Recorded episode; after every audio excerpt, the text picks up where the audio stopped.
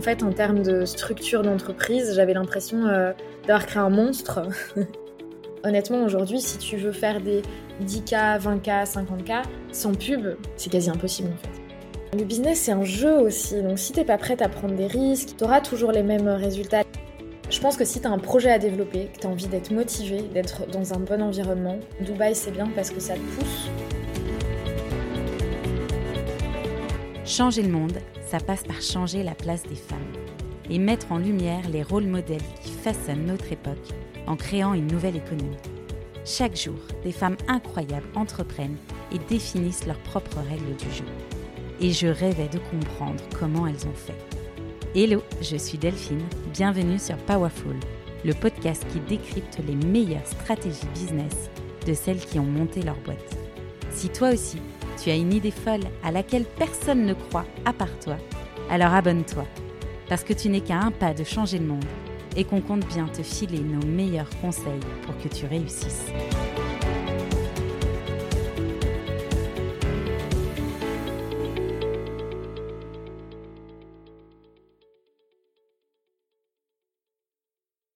Et d'ailleurs, tu nous expliques ce que c'est les ads pour ceux qui ne connaîtraient pas trop ou pour tous ceux qui en ont très peur et qui se disent Ah, on ne fait pas de publicité, c'est mal. Pourquoi ce sont des vecteurs ultra puissants de business? En fait, aujourd'hui, si tu as un e-commerce ou si tu es un infopreneur et que tu vends des programmes en ligne, tu peux, as deux options. Soit tu crées une communauté sur les réseaux sociaux et ça prend du temps et c'est épuisant et tu ne contrôles absolument pas euh, en fait, tu dépends de l'algorithme et euh, tu peux pas battre l'algorithme, c'est impossible. Soit tu fais partie des 1% qui ont une très belle communauté sur les réseaux et euh, t'as pas forcément besoin de pub, mais ou alors très peu. Enfin, très peu, les, gros infopreneurs qui ont des belles communautés font de la pub, mais ça leur coûte beaucoup moins cher parce qu'ils ont déjà une communauté. Mais ça, on va dire c'est les 1%, on va pas trop en parler. Dans la plupart des cas, moi, ce que j'entends, c'est euh, j'ai un super, euh, j'ai un super produit, tout le monde me dit que euh, ça plaît, etc. Mais j'arrive pas à vendre. en fait, c'est normal de pas arriver à vendre parce que tu peux pas battre l'algorithme, tu peux pas contrôler qui va voir tes posts Instagram. Et moi, je le vois ici parce que je fais du contenu Instagram pour nourrir un petit peu les personnes qui me découvrent, leur les inspirer, les motiver, leur montrer que je sais de quoi je parle c'est important de faire du contenu. Donc, je dirais que le contenu Instagram et Facebook ou TikTok arrive, pour moi en tout cas, en deuxième phase, donc en phase de euh, où tu nourris tes leads. Mais la phase d'acquisition, tu vas chercher des gens qui ne te connaissent pas, pour moi, sans publicité, tu peux, tu peux attendre longtemps. Enfin, c'est impossible en fait à moins que euh, je pense à une, entrepreneuse que j'ai rencontrée à Dubaï qui a un super compte Instagram et un super produit qui s'appelle Rachel Finance. Elle, elle a créé un compte Insta qui a explosé, et, euh, mais elle a un super euh, sujet qui est adapté aux réseaux sociaux, elle a des super vidéos. Et donc elle, elle fait partie des 1% qui fait de l'acquisition grâce à son contenu Instagram et Facebook. Mais quand tu es en e-commerce, tu es un infopreneur et que tu n'as pas euh, cette chance, bah, tu n'as pas, de, pas dissolution en fait. Il faut que tu fasses de la pub. Et il n'y a rien de mal à ça. Mais euh, c'est vrai que moi, j'évite de convaincre. Si les personnes ne sont pas convaincues, c'est pas mon rôle de les convaincre. Mais euh, si elles ont des super objectifs, qu'ils ils veulent vraiment augmenter leurs ventes, faire plus de chiffre d'affaires, en général, c'est des gens qui, qui, savent que la pub est bénéfique pour eux. Ils savent en général pas forcément comment faire mais, euh, mais ils savent que c'est euh, que c'est bénéfique et que c'est important. Est-ce qu'il y a des différences entre les publicités Facebook et Instagram ou est-ce que c'est la même chose? Non, pas forcément. Je pense que tu peux publier. Bah, on va dire plutôt les Reels. Sur Instagram, tu peux euh, faire de la publicité via les Reels, ce qui est intéressant. Sur Facebook, tu as aussi les stories, mais en fait, ça dépend. Quand tu fais de la publicité, moi, je conseille toujours de mettre des placements automatiques. Et en fonction de ta pub, donc tu vas personnaliser tous les placements. Euh, sur Facebook, sur Insta, et c'est Facebook qui va diffuser là où tu as le plus euh, de chances de convertir. Hyper intéressant. Ça, ça existe sur d'autres réseaux d'ailleurs, parce qu'on entend beaucoup parler de Facebook et d'Insta. Euh, oui, sur TikTok, moi j'ai fait, j'ai fait beaucoup de pubs sur TikTok, ça marche très très bien. Et j'ai d'ailleurs des, des, copains entrepreneurs qui me croyaient pas et qui me disaient Mais non, c'est impossible, TikTok ça marche pas, ça marche pour personne. Et moi je leur disais Mais les gars, je signe des clients via TikTok en pub ça fonctionne très bien. Donc, euh, Pinterest aussi. Pinterest en organique plutôt, pas en pub. Alors, c'est la seule exception de ce. Je ne crois, je n'aurais jamais cru dire ça euh, un jour à voix haute, mais tu es la première à qui je vais, euh, je vais le dire. Pinterest en organique, c'est ultra puissant. C'est intéressant parce que j'avais vu sur un de tes posts Insta une fois passé justement que tu étais en train de travailler ta strat Pinterest ou un truc comme ça. Et je m'étais dit, fou, parce qu'il y a dix ans, on en entendait parler partout. Et maintenant, on n'en entend quasiment plus parler. Donc c'est intéressant de se dire qu'il y a quand même des choses à cibler. Même chose quand tu parles de Facebook, où euh, bah, typiquement, moi je m'inspire beaucoup euh, des États-Unis. Eux, c'est clairement un énorme canal d'acquisition. Alors que nous, on a tendance à complètement le laisser tomber en se disant plus personne n'y est. Sauf qu'en fait, euh, bah, il y a pas mal de monde quand même. Oui, non, complètement. Et en organique, en fait, ce qui est génial, et c'est la grosse différence avec Instagram et TikTok, c'est que quand tu publies euh, une épingle, tu ne vas pas disparaître au bout de 24 heures. Quand quelqu'un va taper un mot-clé, même six mois après, tu peux ressortir. Alors que Instagram, c'est pas le cas. Et du coup, tu as des gens qui viennent. Euh, moi, j'ai jamais utilisé Pinterest pour aller chercher des choses. J'utilisais pour chercher des jolies images, mais du coup, tu as quand même des gens qui derrière peuvent arriver dans ton business grâce à Pinterest. J'ai fait le test avec mon business euh, de produits digitaux aux, États-Unis. Ça m'a pris beaucoup de temps mais euh, je voulais le faire par moi-même avant de déléguer. Et euh, j'ai eu des leads via mes épingles. Parce que j'ai mis, des, mis des trackers partout pour voir quel canal marchait le mieux. Et j'ai pu voir que euh, j'avais des leads. Alors que j'ai fait un test pendant deux semaines. Et même sur une période aussi courte, franchement, ça marchait. j'ai pu avoir des leads. Je dis pas que ça aurait été le cas en France, puisque je ne l'ai pas testé, donc je ne peux pas le dire. Mais en tout cas, je sais qu'en organique, pour les e-commerce, Pinterest est vent pour avoir pu échanger avec des e-commerce. Et d'ailleurs, je vais sortir un module Pinterest organique euh, pour les membres du programme euh, de coaching parce que, euh, parce que franchement, ça marche en fait. Et c'est vrai que c'est de l'organique, donc on pourrait se dire, c'est un peu plus contraignant, mais le, en fait, la grosse différence avec Instagram et Facebook, moi dans mes programmes, j'aborde très peu la création de contenu. Je les aborde un petit peu parce que c'est nécessaire pour nourrir les leads, pour inspirer confiance. Mais ce qui est frustrant, c'est que tu vas publier un truc, 24 heures après, t'es déjà oublié, on est passé à autre chose que Pinterest. En fait, comme c'est un outil de recherche, tu peux ressortir six mois après ou un an après. Et donc ça, c'est génial parce que tes efforts ne sont pas vains et ne sont pas euh, éphémères. Et ça, pour moi, c'est la clé parce que tu peux pas construire un business sur un outil que tu contrôles pas comme Instagram. C'est beaucoup trop dangereux.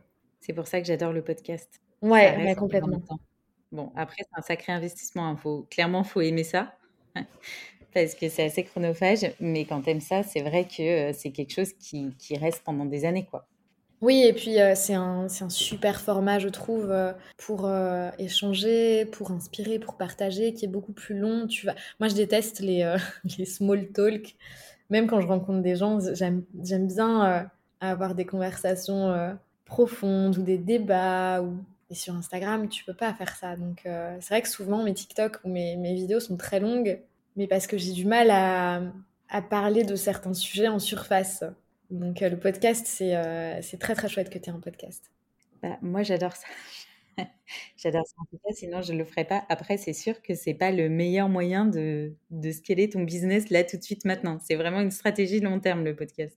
Oui, mais elle pourra payer parce que, imaginons, tu fais de la publicité, la personne, elle te découvre, mais elle, a peur, elle hésite, elle sait pas trop, tu vois, si elle peut te faire confiance. Si tu as un podcast, elle va aller écouter quelques épisodes et tu vas la rassurer, elle va convertir. Donc au lieu de... Euh, je, suis très, euh, très chiffre, mais imagine si tu n'avais pas de podcast, pour convertir une personne via Facebook, peut-être que ça va te coûter 300 euh, euros. Je, dis n'importe quoi, mais tu as un programme à vendre à 2000 euros t'as pas de podcast, ça va te coûter 400 euh, euros de convertir un client. Alors que si tu as un podcast, peut-être que ça va te coûter plus que 100 euros. Mais t'imagines, tu as économisé des centaines d'euros grâce à ton podcast. Donc même si c'est un investissement en temps, tu le rentabilises. Je sais pas si c'est très clair mon, explication, mais en termes de retour sur investissement, c'est une très très bonne stratégie en tout cas.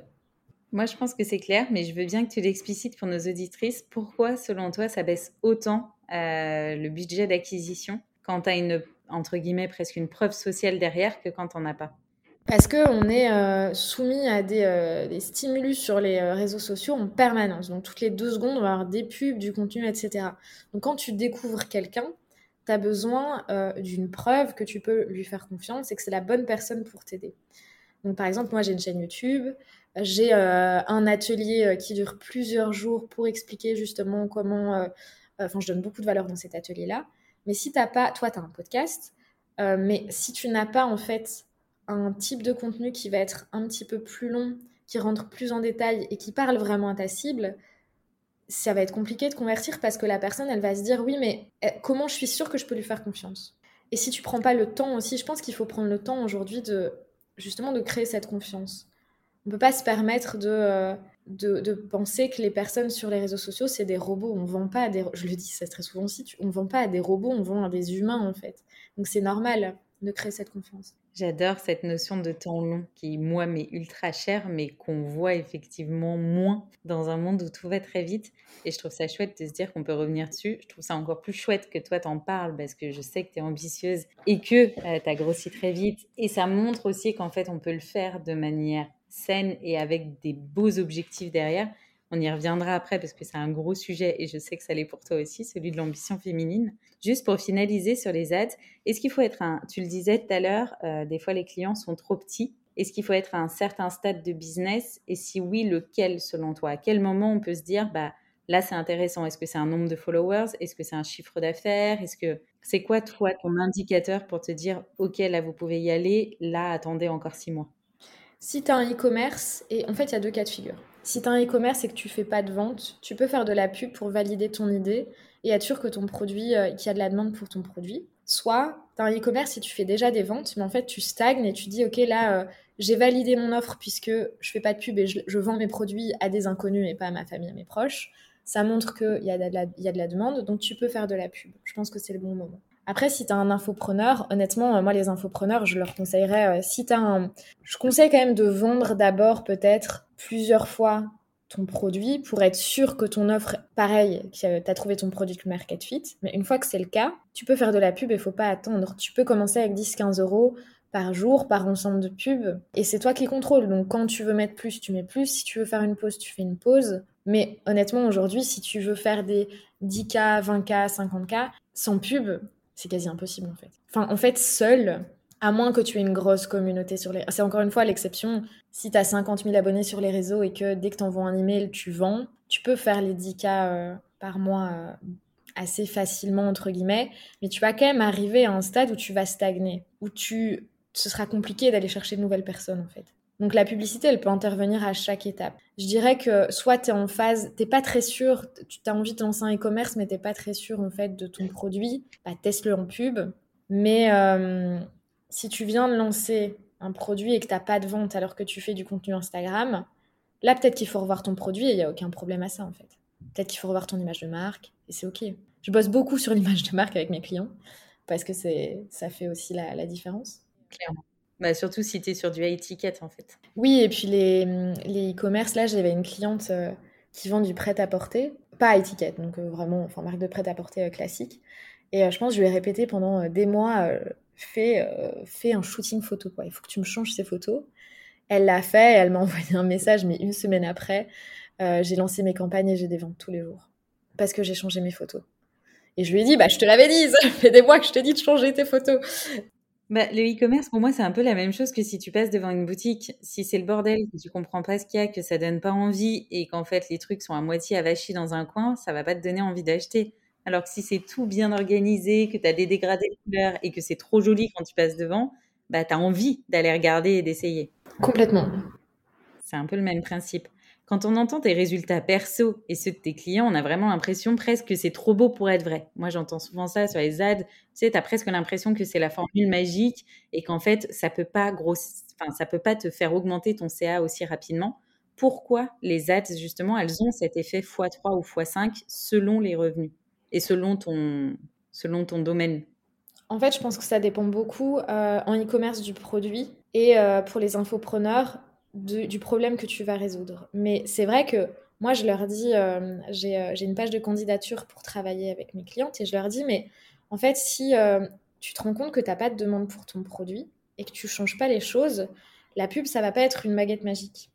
Dans le sens où si ton produit, il y a personne, il n'intéresse personne, Moi, je suis pas magicienne en fait. Et puis parfois, dans certains cas, c'est possible aussi que ce soit juste une question de timing. Tu t'es lancé au mauvais timing et, c'est ok. Parfois, quand, parfois, quand ça marche pas, c'est pas qu'il y a un problème, c'est juste que il peut y avoir 14 000 raisons pour lesquelles ça marche pas et c'est ok. On prend du recul, on essaie de comprendre d'où vient le problème, mais euh, c'est frustrant et j'essaie vraiment de faire un effort là-dessus pour ne pas promettre des résultats qui sont inatteignables. Il y en a pour qui ça marche super bien, mais souvent, c'est le produit. Ici, j'ai une cliente, elle investit 2000 euh, euros, elle fait 60 000 euros de, chiffre. Truc exceptionnel. J'ai jamais vu ça, euh, c'est un truc de malade. Et euh, en fait, elle a un super produit qui répond à un besoin urgent et très problématique de sa cible. Et donc, c'est pour ça que ça marche. J'ai une autre une connaissance qui me disait, moi, je me suis lancée pendant le Q4, donc pendant le Black Friday. Elle vend, elle vend des luminaires elle a explosé ses chiffres d'affaires. Elle fait des 100 000 euros par mois, mais euh, parce qu'elle s'est lancée au bon moment, elle a une bonne image de marque, elle a un bon produit. Donc la pub, en fait, ça va amplifier ton message. Mais si de base, tu as euh, une image de marque qui va pas, un positionnement qui va pas, une promesse qui va pas, un produit qui va pas, et que t'es pas d'accord de changer les choses, parce que j'ai déjà une cliente qui m'a dit, moi je veux, euh, je veux vendre ce produit, et je lui ai dit, je suis désolée, mais d'après les tests que tu as fait, et d'après le retour de toutes les personnes à qui tu as montré tes produits, il n'y a pas d'intérêt pour ton produit. C'est très dur à dire, mais il faut le dire. Et je lui ai dit, voilà, est-ce que euh, voici des pistes explorées Et elle m'a dit, non, je veux pas, je veux vendre ce produit-là. Bah, moi, je peux, je peux rien faire. Enfin... Ah bah si tu vends un produit que personne ne veut, non, effectivement, tu peux dépenser des centaines de milliers d'euros en plus. Non, mais ça ne changera rien. Non, mais effectivement. Et, euh, et en fait, c'est pour ça qu'il faut faire attention, je pense aussi, euh, à ne pas considérer son business comme son bébé, mais à se dire, OK, le but de mon business, c'est que j'y prenne du plaisir, mais que je vende. C'est pas juste une passion. Vous faites pas du bénévolat. C'est pas, pas un hobby en fait. Si ta passion, je vais dire n'importe quoi, mais enfin, je vais prendre un exemple euh, au hasard. Si ta passion, c'est de faire de la céramique et euh, tu fais des jolies euh, petites tasses en céramique, tu t'en vends par-ci par-là, t'en vends pas beaucoup, mais c'est ta passion, tu kiffes. Très bien, profites-en, kiffe. Mais ton business, si tu veux en faire un business, peut-être que tu vas devoir changer certaines choses il faut que tu sois clair en fait avec toi-même. Est-ce que c'est un hobby, une passion ou est-ce que vraiment c'est ton business et que tu as envie de faire du chiffre et de vendre? Si c'est ton business, il faut que tu prennes des décisions qui soient en accord avec ces objectifs-là. Et clairement, euh, l'exemple que je donnais juste avant avec la dame qui voulait pas euh, changer son produit, clairement c'était sa passion. Et en fait, euh, peut-être qu'elle aurait pas dû en faire un business ou peut-être qu'elle n'était pas prête. certains, certaines personnes sont passionnées de e-commerce et leur passion c'est créer des marques vendent des produits. Mais ils sont pas forcément passionnés par le produit. Et en fait, je pense que c'est une bonne, c'est un bon état d'esprit à avoir parce que ça permet de prendre les bonnes décisions. Moi, j'aurais honnêtement, hein, j'aurais du mal à vendre un produit qui me passionne pas, mais euh, il faut être stratégique. Bah, et puis surtout, il faut penser à ce que la personne en face veut. Moi, ça me rappelle beaucoup, euh, dans mon ancienne vie, j'ai fait pas mal d'achats, notamment en prêt-à-porter. Et tu as toujours ce truc de te dire, oh là là, ça j'adore, c'est trop beau.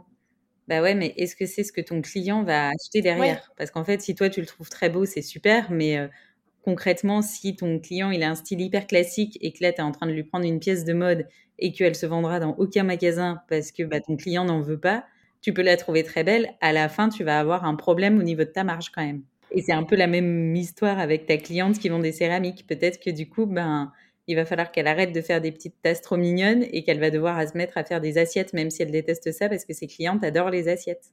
Oui, ou suivre les tendances, aller voir un petit peu ce qui se fait pour le moment et s'adapter. Mais c'est pas grave parce que si sa passion justement c'est de développer son business, bah du coup ça, répond en fait euh, à, à, ce qui la motive et elle va pouvoir développer son business. Par contre, si sa passion c'est faire de la céramique, il faut qu'elle soit d'accord que peut-être sa passion ne va pas la rendre riche. Mais c'est pas grave.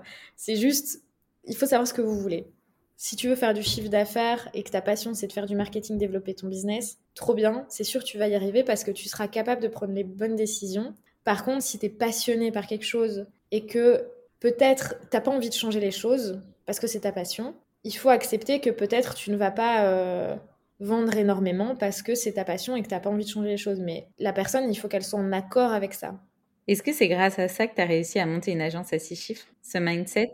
Parce que comment on fait finalement pour passer de zéro à plusieurs centaines de milliers d'euros? À un moment donné, j'imagine que on a ce besoin d'adorer développer son business, comme tu viens de nous le dire, et de chercher à aller faire plus de chiffres d'affaires pour réussir à le créer.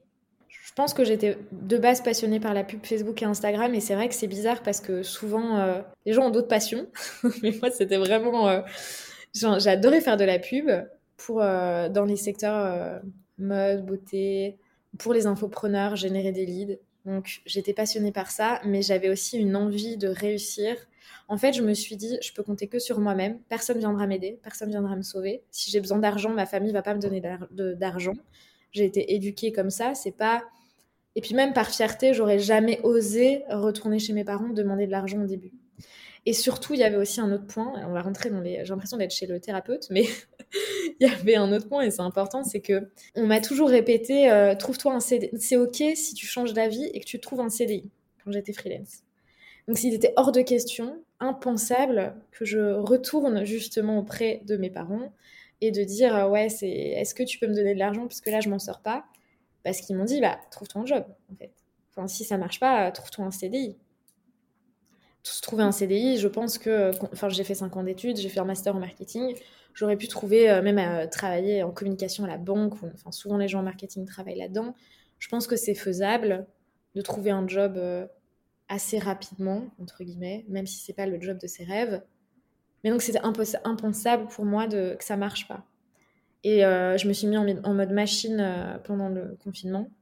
Et juste, il fallait que ça marche en fait. C'était, enfin, je je sais pas comment expliquer et hum, ce qui s'est passé dans mon cerveau, mais je pense que dire que je me suis mise en mode machine pour que ça marche, parce que j'adorais faire ce que je faisais, c'est la bonne explication. J'ai pas d'autre. Euh, Est-ce que tu te souviens des étapes quand tu dis je me suis mise en mode machine? Qu'est-ce que tu faisais par exemple dans ton quotidien? Ou en tout cas qu'est-ce qui a le plus fonctionné pour toi? Ce qui m'a permis en fait d'avoir mes premiers 10 000 euros par mois, c'est pas ce qui m'a permis d'avoir après les 20, 30, 40 cas par mois. Ah, j'adore, j'adore. Développe cette partie. Parce que c'est tout à fait lié avec ce que tu disais au départ de euh, si on fait la même chose cette année, on aura les mêmes résultats l'année d'après. Et c'est vrai. Et clairement, tu ne peux pas mettre en place les mêmes systèmes pour monter à 10 000 euros que tu n'en mets pour monter à 40 000. Alors, la, première phase, je pense que c'est la plus intéressante, mais de 0 à 10K, je vais briser les rêves de beaucoup de personnes, mais c'était ultra chiant ce que je faisais. Mais comme je savais ce que je voulais, j'étais, en mode robot et tous les matins, je faisais la même action pour trouver des clients. En fait, tous les matins, pendant une heure, deux heures, je faisais de la prospection sur Instagram avec des marques que j'aimais bien. J'envoyais des petits messages, je les personnalisais pour avoir des appels avec des marques euh, qui me faisaient vibrer, qui leur projet me parlait. C'était ultra chiant. Franchement, euh, tu es en mode robot, t'envoies, euh, tu vas chercher les noms, tu, vas, tu regardes le profil, t'envoies le message, etc. Tous les jours, j'avais un fichier Excel et je cochais ma petite case euh, action faite de la journée parce que je savais que c'était cette action qui allait me permettre de trouver des clients. Et donc, je devais le faire tous les jours. J'ai fait ça pendant peut-être deux mois. Et euh, j'avais des appels, je foirais mes appels beaucoup au début parce que je savais pas vendre.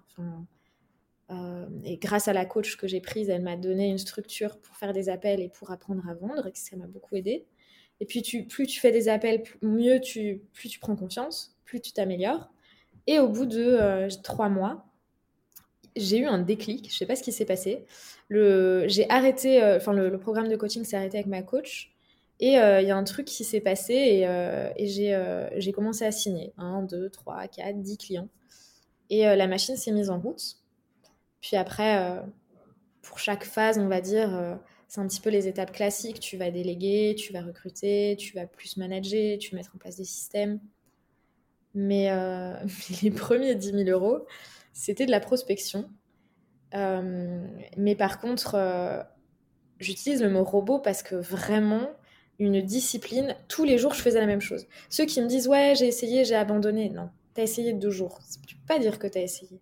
Est-ce que tu as essayé pendant 30 jours de faire la même chose et de t'adapter quand tu voyais, par exemple, quand je ratais un appel, euh, je me demandais pourquoi, qu'est-ce que j'ai mal fait? Ok, là, j'ai foiré parce que j'ai dit ça. Ou tiens, euh, dans le message que j'ai... Euh, elle, elle m'a répondu sur Instagram, elle m'a dit qu'elle voulait un appel avec moi. Qu'est-ce qui fait que dans ce message-là, j'ai été peut-être plus attractive que dans un autre message? Et donc, je faisais un peu des analyses comme ça. Et après, c'est vrai que tu as aussi le facteur chance. Il y en a, parfois, je sais pas, la personne, elle est elle est de bonne humeur, elle a envie de te répondre, et puis, euh, enfin, tu, y tu peux pas tout contrôler non plus, mais, euh, mais voilà, pour en toute transparence. Ouais, et c'est chiant, mais c'est ce qui marche. Enfin, vraiment, euh, je pense qu'aujourd'hui, on passe beaucoup de temps à créer du contenu. Et comme tu le disais, en organique, c'est très très long. Mais on passe très peu de temps finalement dans notre journée à vraiment aller démarcher pour faire du business. Et cette partie-là qui est pénible, bah, c'est elle qui à la fin va te faire du chiffre d'affaires. Et j'avais trouvé ça d'ailleurs vachement bien, tu vois, quand je disais, euh, quand on s'est rencontrés, tu es venu me parler, ça devait faire deux, trois jours que je t'avais ajouté, quelque chose comme ça. Donc, pas non plus je te saute dessus, mais euh, je me souviens de toi et je viens de faire un coucou. Et je m'étais dit, franchement, par rapport à son nombre d'abonnés sur Insta, j'avais trouvé ça impressionnant que tu continues à le faire, tu vois.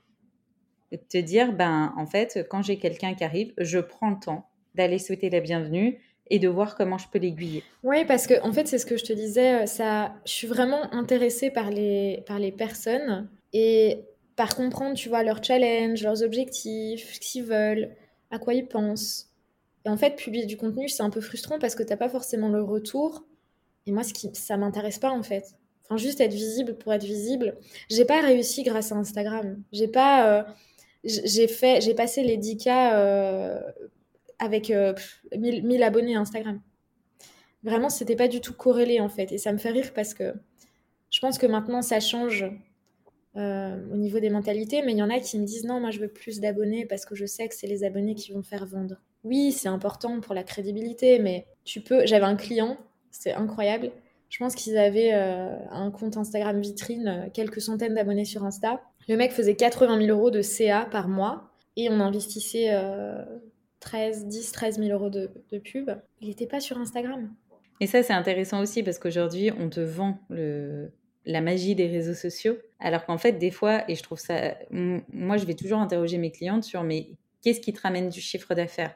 Parce que c'est pas parce que tout le monde dit qu'il faut être absolument visible sur les réseaux sociaux si finalement 99% de tes deals ne viennent pas des réseaux sociaux, ou en tout cas du contenu que tu produis au quotidien, bah, il y a peut-être un moment donné où il faut que tu réduises cette partie-là dans ton emploi du temps et que tu en fasses juste pour nourrir effectivement tes clients qui arrivent, mais que ça ne soit plus ta priorité, quoi, et que tu ailles mettre ta priorité là où vraiment ça te ramène du chiffre.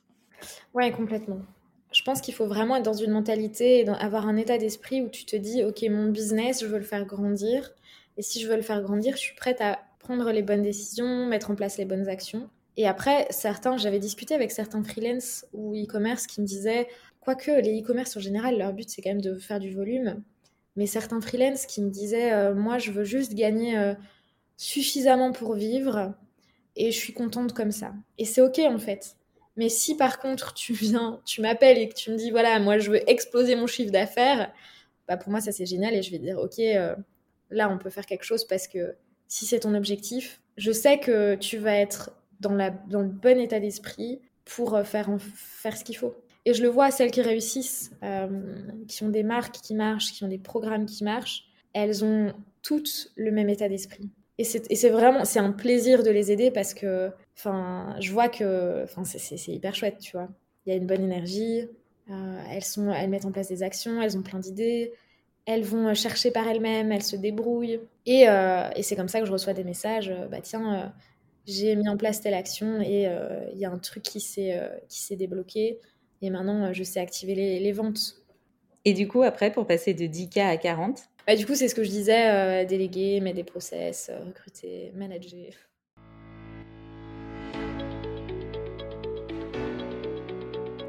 Merci à toutes et tous d'avoir écouté cet épisode. S'il vous a plu, N'hésitez pas à me soutenir en me laissant une note 5 étoiles sur la plateforme de votre choix et à me suivre sur le compte Instagram Powerful Club ou sur LinkedIn Delphine Barnavon.